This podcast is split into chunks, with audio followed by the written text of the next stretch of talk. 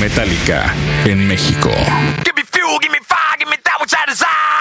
Y llega después de las súplicas de miles de fans a lo largo de todos los años. Llega Metallica al Foro Sol. Localidades agotadas. Boletos. A, a ver, ¿alguien sabe cuánto costaban los boletos de Metallica? Ticketmaster y Banamex. Nuestro horario de atención y servicio es de lunes a domingo de 10 a 19 horas.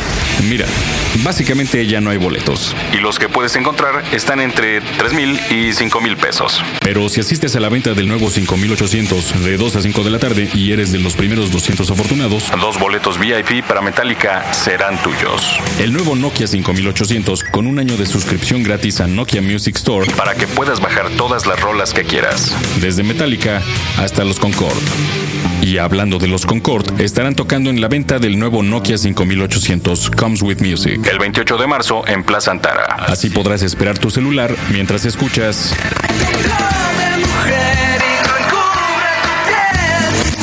¿Ya hiciste cuentas? Nokia y Dixo.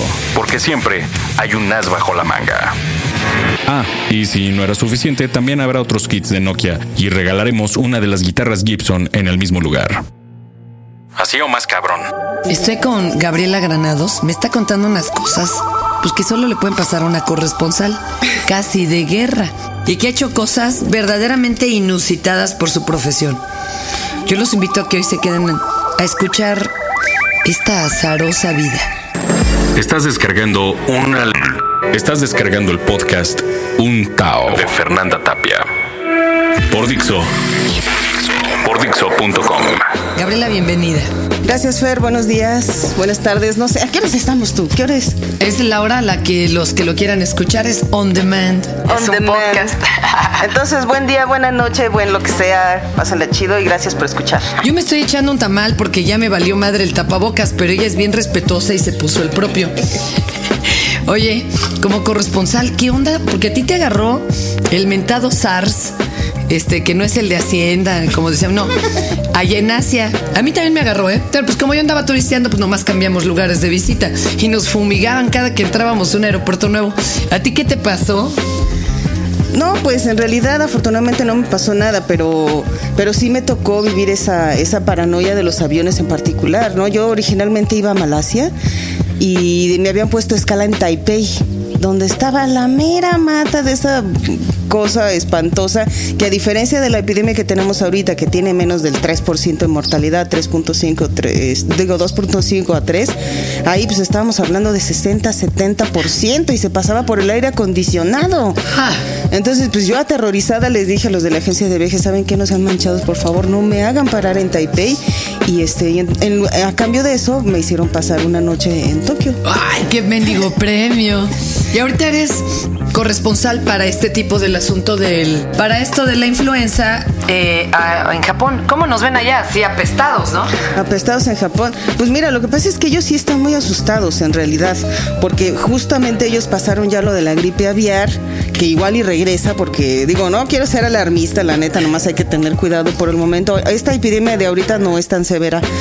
Pero desde hace años la comunidad científica está esperando una epidemia grande de influenza o de algún virus respiratorio y mucha gente suponía que era el coronavirus este del SARS o el H5N1 que fue el de la gripe aviar, pues porque, porque sucedió, ¿no? Porque además resulta que esos virus han estado en el sistema respiratorio pues hasta de los dinosaurios. Antier estaba yo entrevistando al doctor Lascano, el que lleva el, liderazgo en cierta manera de este equipo de 15 científicos del POLI, de la UNAM, este, de varias instituciones, eh, es- estudiando el genoma de este virus de ahorita. Y decía, pues es que encontramos virus respiratorios en las aves, en los cerdos, en los reptiles. Lógicamente los dinosaurios tenían, ¿no? Entonces, bueno, ya como que ya teníamos años el mundo esperando eso, ¿no? Virus prehistórico. Ahora que saquen. Ándale. influenza prehistórica. ¿Sabes qué? Yo le preguntaba, mucha gente dice, dice ahorita, a lo mejor es que es el cambio climático, que ya hicimos tal desmadre en la, en la Tierra, que pues hasta las moléculas de ADN y RNA ya están todas dementes, ¿no? Pero bueno, eso en realidad siempre ha sucedido. Siempre ha habido virus y mutaciones en, en los genes de las especies y unas especies conviven con otras y a veces no son patógenas y a veces sí. Lo que pasa es que ahorita sí es verdad, por la globalización y por el cambio climático somos más susceptibles. ¿De qué vas a querer? ¿De mole o verde, mi querida Gabriela? Primero necesito terminarme el primer café porque estamos grabando, sepan ustedes que están escuchando, estamos grabando a las 8 de la madrugada. Yo como ando desde las seis danzando, pero sí la vine a despertar a su casa, Chihuahua. Oye, a ver, yo te quiero preguntar, de todo lo que te ha tocado cubrir como corresponsal o en tu vida periodística, ¿qué es lo más grueso? Lo que sí te haya cambiado. Lo que sí me cambió la vida en todos aspectos fue el SIDA. O sea, a mí me tocó, yo me veo muy chavilla, pero la neta ya, ya he vivido dos, tres cosas, ¿no? Me tocó a mí personalmente este, la, la epidemia del SIDA desde el principio, porque en esa época yo estaba explorando mi primero de los dos caminos vocacionales que tenía. Uno era el periodismo y el otro era la danza. Entonces, pues a la, a la danza, al arte le pegó dos, tres fuerte el VIH, ¿no? Y de pronto, pues yo había sido muy cuidadosa en usar anticonceptivos y esas cosas, pero pues en los principios de los ochentas no se hablaba tanto del condón, ¿no? Y cuando a mí me cayó el 20, a mí personalmente, después de ver amigos míos que se enfermaban y otros que se morían, del desmadre que yo había hecho de mi vida sexual. En buen, en buen, en buen plan, o sea, sí con Ese cuidado. nos va a pero- contar ahorita, ¿eh? No crean que no. no, vamos, o sea, sí, como a mucha gente me, me llegó el susto de, ay, güey, ¿cuánto tiempo me queda? Yo Neta. pienso esto. Y nos corrió por internet esta frase que es buenísima. Se mueren 50 personas y todo el mundo quiere usar cubreboca. Se han muerto montonales de sida y se niegan todavía a ponerse un condón. Así pasa, así O pasa. sea- y mira, te voy a decir, hay otras cosas asociadas y ahorita lo estamos viendo también en esta epidemia, la discriminación. O sea, ya muchos años después, de cuenta, hace dos años me tocó este eh, cubrir, eh, no, que fue el año pasado, ¿no? La Conferencia Mundial de SIDA aquí en México, ¿no? Entonces, para eso, pues yo obviamente conocí a mucha gente, yo hice trabajo de prevención también, este, alguna vez decidí hacer un videoclip musical para promover el sexo seguro acá bien cachondo, mostrando que el condón era, era, era chido, cachondo, ¿no?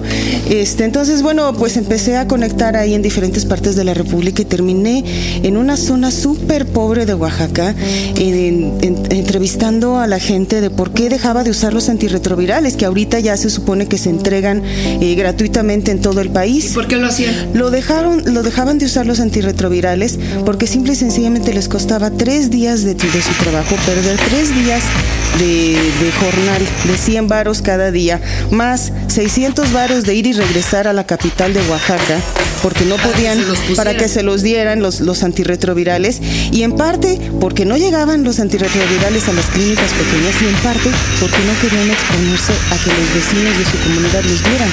Porque me decía una mamá, es, es que este, se enteraron que mi esposo tenía SIDA o VIH, no me acuerdo qué, qué decía, ¿no? Y entonces de repente pues estaba todo el pueblito, una comunidad ahí este, bañándose en el río y llegamos mi esposo y mi hijito del, del, del kinder y yo a meternos a nadar y todo el pueblo se salió. Y el hijito regresaba este, llorando del kinder diciendo, mamá, ¿por qué nadie quiere jugar conmigo? ¿Y cómo ves ahora la situación de la xenofobia hacia México con este asunto del, de la influenza? Mira, yo creo que está pasada de, ahora sí que pasada de lanza, porque en cierto aspecto no, es- está, no está sustentado este, científicamente en que deban segregar a una persona que no tiene síntomas. En realidad, hasta ahorita se sabe que el, que el virus H1N1 se transmite por la saliva, no por el aire. Entonces lo que hay que cuidar es cuando uno habla, estornuda o lo que sea, no exponer a los demás en un rango de un metro, metro y medio. Las babas. Exactamente, pues es- o sea, hablamos así, o sea, es, es, es normal, pues es natural, ¿no? Este, hay que estarse lavando las manos, porque pues una cosa que sí efectivamente no A hacemos ver, en entonces, México, No se quede en el aire. no se queda en el aire, o sea, bueno, flota un momento, pero luego, flota un momento, pero luego ya No es como el del estornudo que, bueno, decían que eran tres metros durante no sé cuántas horas se queda ahí flotando. No, tantas horas no. Mira, no, es, no está totalmente claro cuánto dura en el aire, pero bueno, este, vamos, no es, no es que te vaya a durar tres horas ahí en, en los dos metros de diámetro alrededor tuyo, no, más rápido. Pero bueno, en realidad, si las personas usamos el cubrebocas, ya con eso, este, evitamos nosotros mismos exponer a los demás, ¿no? Pero bueno, esa es una cosa, digamos. Sí hay un periodo de contagiabilidad antes de que una persona presente síntomas y por los recientes hallazgos científicos se supone que también hay un periodo de transmisibilidad de por lo menos un día antes de que, de que y algunos días después. Por otro lado, también es muy probable que ya se haya expandido bastante este virus y a lo mejor que haya variantes del mismo H1N1, que una cepa sea muy agresiva y otra no. Finalmente es un virus que se va a terminar expandiendo por, por toda la humanidad. Ahora, algunos países ahorita están atacados del susto porque les llega el invierno. Esa es la otra cosa. O porque tienen sistemas de salud o poblaciones inmensas y que pues a los chinos les agarra esto y espérate, ¿no? No, porque ya ves que ellos tardaron dos años en controlar la primera etapa. Claro que se les arrugó, ¿no? Sí, o sea, se combina, pues, ¿no? Finalmente, sí hay una cuestión de discriminación y mucha de la discriminación también está basado en el miedo. Y hay factores de miedo que son reales, pero otros que no lo son. Tú has hablado con familiares de los muertitos, ¿no? Sí. ¿Por qué nos los eh, encuarentenaron?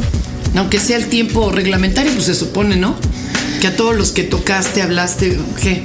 Mira, yo honestamente creo que aunque no se atreven ahorita a decirlo abiertamente las autoridades de salud, sí hay una gran parte, de la población que ya estuvo expuesta a este virus y que no le pasó nada. Eso, ah, puede haber portadores sanos. Sí, portadores sanos. Yo creo que, digamos, por una parte no pueden encuarentenar a todo mundo y por otra parte se han demostrado varios casos, este, incluso comprobados por laboratorio, de gente que se curó solita.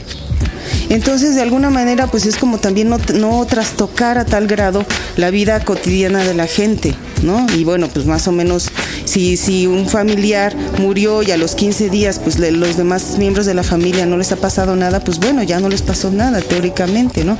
En realidad, pues no lo sabemos. Hasta ahorita se supone que la cosa no es tan severa, pero como el virus muta muy rápido, se supone, es un virus de RNA que muta como un millón de veces más rápidamente que el DNA.